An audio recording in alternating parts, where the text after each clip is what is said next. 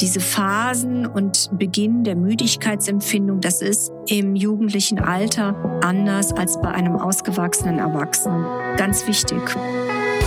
Herzlich willkommen zum Podcast der Praxiskontur mit Standorten in Frankfurt am Main und Fulda. Rund um alle Themenbereiche der ästhetischen Medizin. Hallo, meine unglaublich treuen Beauty-Freunde von der Praxiskontur. So wunderbar, dass ihr wieder Zeit gefunden habt, heute meinem Podcast zu lauschen.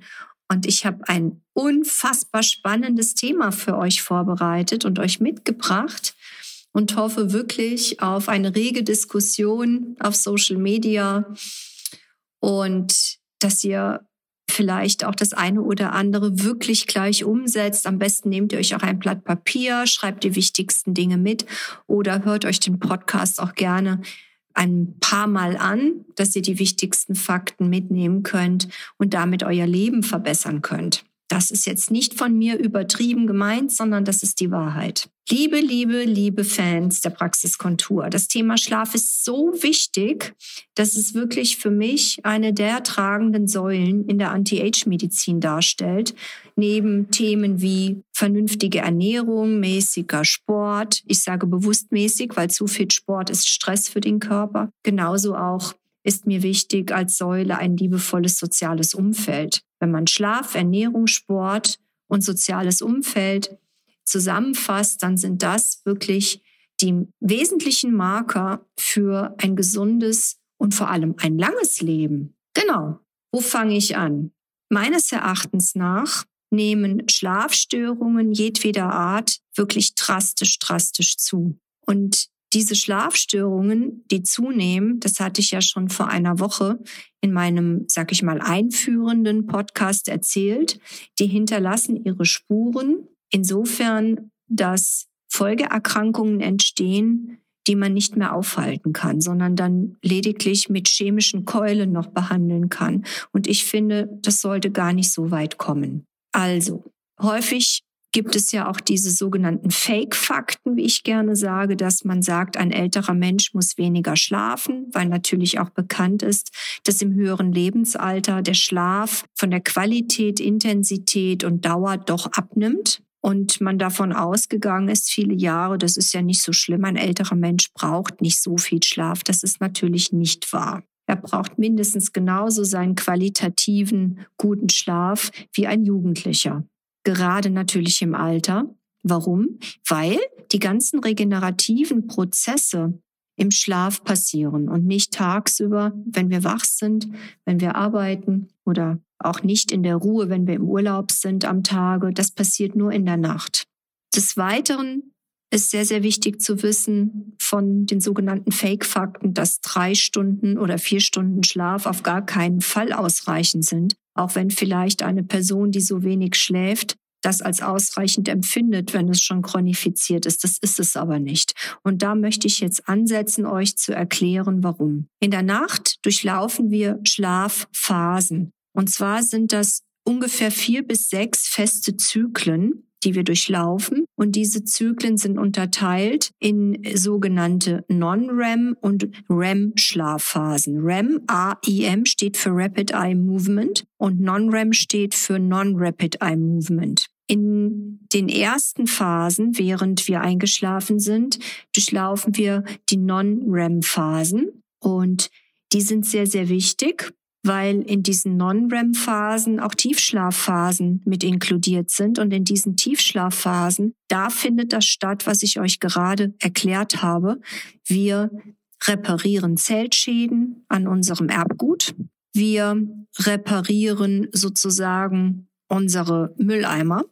Das heißt, wir betreiben Detox. Ganz wichtig, das am Tag Erlebte wird einsortiert, nach seiner Wichtigkeit geordnet und dann erstmal auf dem Kurzzeitgedächtnisspeicher, das ist der Hippocampus, gespeichert und dann später transferiert in den sogenannten Neokortex, in die Hirnareale, die dafür verantwortlich sind, dass das Erlebte und oder Erlernte abgespeichert wird.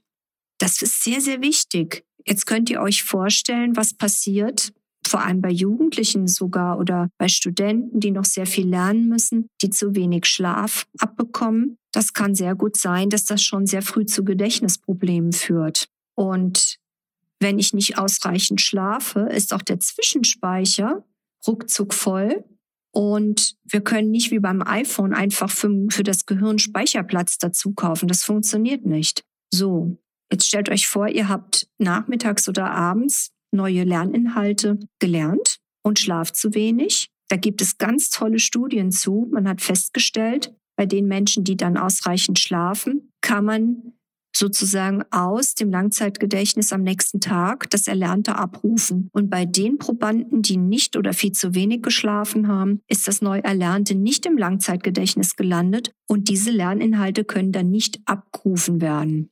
Also das ist für mich wirklich sehr, sehr schön zu sehen, wie wichtig vor allem Tiefschlafphasen sind, um das am Tag Erlebte, das sind auch die Sinneseindrücke, verarbeiten zu können und das abspeichern zu können, erst im Kurzzeit- und dann im Langzeitgedächtnis. Also ich kann das aus eigener Erfahrung sagen, dass ich während meines Medizinstudiums super gerne nicht am Schreibtisch gelernt habe, sondern liegend im Bett. Ich fand das immer viel gemütlicher und das auch gerne bis kurz bevor ich dann äh, das Licht ausgemacht habe. Und die Erfahrung kann ich nur bestätigen. Das bleibt wirklich im Kopf hängen, was man gelernt hat, kurz bevor man schlafen geht. Das finde ich ist auch eine klasse Sache, vielleicht für Prüfungen, wenn da jemand diesen Tipp beherzigen möchte funktioniert aber auch nur, wenn ich meine Schlafzyklen durchlaufen kann und genügend Tiefschlafphasen überhaupt erleben kann. Alle Phasen im Non-REM-Schlaf brauchen ungefähr so 90 Minuten.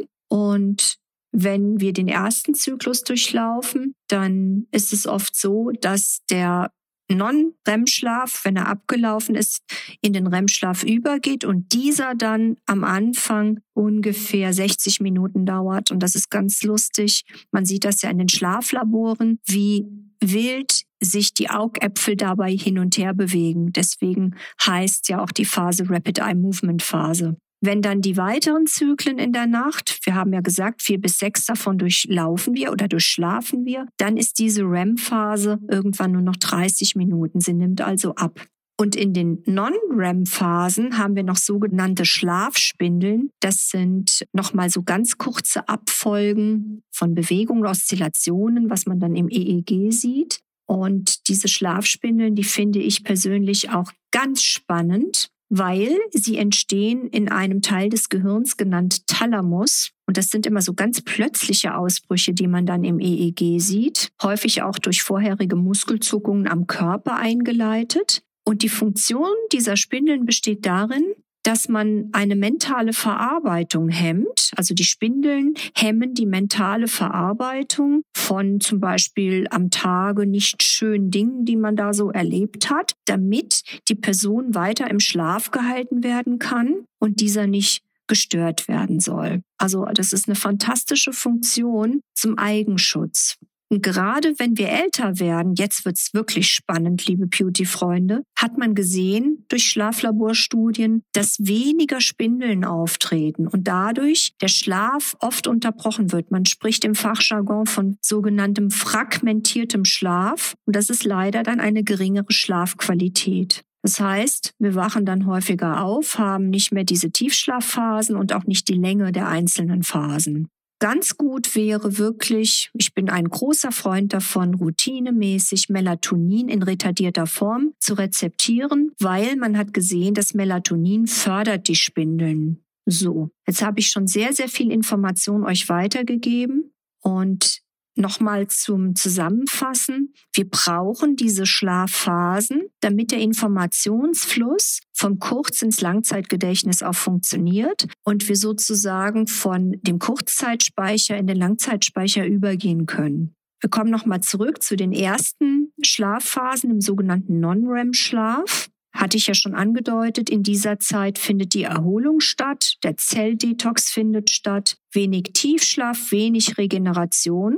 Was dann passiert, das sind die sogenannten Folgeerkrankungen. Und die Folgeerkrankungen sind keine geringeren als eingeleitet beispielsweise durch einen zu hohen Cortisolspiegel, dann durch die schlechte Insulin Resistenz, die entsteht, der sogenannte Bluthochdruck, der Diabetes, die Gefäßverkalkung, dann natürlich kleinere Hoden mit abgesagter Libido.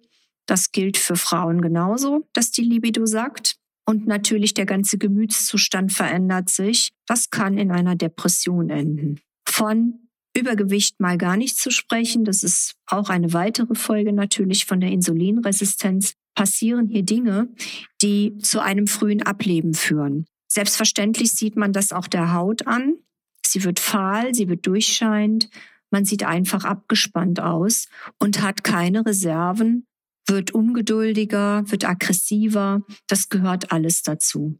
Jetzt habe ich so viel Information euch gegeben und hoffentlich euch ausreichend erklärt, wie wichtig diese verschiedenen Schlafphasen sind, dass ich aber auch noch mal zurückgehen möchte und für die Jugendlichen und jungen Erwachsenen gerne noch mal als Fürsprecher dienen wollen. Das kennen ja viele Eltern, dass Jugendliche und junge Erwachsene gar nicht so dieses Schlafbedürfnis haben zu der Uhrzeit, wo Eltern das vielleicht als wichtig erachten würden, ins Bett zu gehen, nach dem Motto, Kind, du brauchst deinen Schlaf. Aber in diesem Alter sind die Phasen verschoben. Das heißt, bis wirklich das so weit ist, dass der Jugendliche sich total müde fühlt, das kann 11, 12 Uhr sein und nicht, wie vielleicht die Eltern denken, 9 oder 10 Uhr, weil bei den Erwachsenen in dem Alter die Uhr Uhrzeit sozusagen der Taktgeber ist mit schon sogenannter Schlafinduktion, dass man sich müde fühlt. Jetzt ist das Problem natürlich unser Schulsystem. Man muss ja trotzdem als Jugendlicher sehr früh aufstehen, so dass sich das alles verschiebt und dann kann daraus wieder resultieren, dass der Jugendliche in der Summe natürlich zu wenig Stunden im Bett war.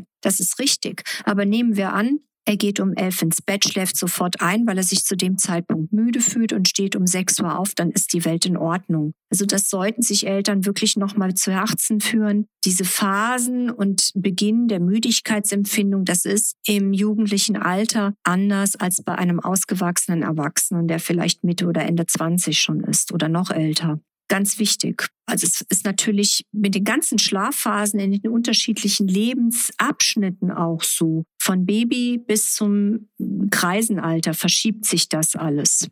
Jetzt bin ich am Überlegen, welcher nächste Punkt vielleicht für euch wichtig ist. Wir haben das jetzt zusammengefasst, was alles passieren kann.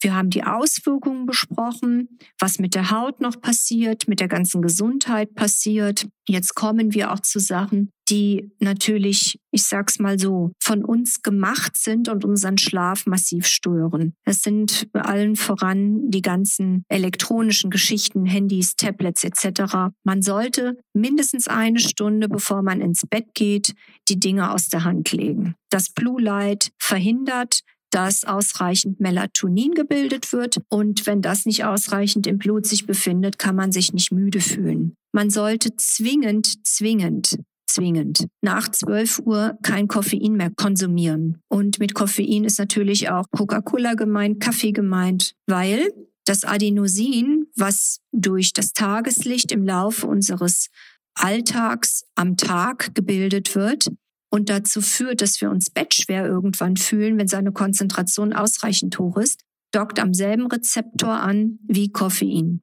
Und wenn ich Koffein trinke, dann kann es sein, dass noch sieben Stunden danach die Hälfte des Koffeins sich im Blut befindet. Das heißt, wenn ich jetzt nachmittags um fünf oder beim Abendessen den berühmten Espresso noch konsumiere, dann würde das Koffein den eigentlich für das Adenosin und die Bettschwere befindliche Rezeptörchen durch das Koffein blockiert werden und Adenosin kann nicht wirken. Es gibt Ausnahmefällen von Patienten, die trotzdem schlafen können, die einschlafen können und auch durchschlafen können. Man hat aber festgestellt, auch hier im Schlaflabor, dass die Schlaftiefe lange nicht so gut ist, wie sie sein würde, wenn kein Koffein konsumiert worden wäre.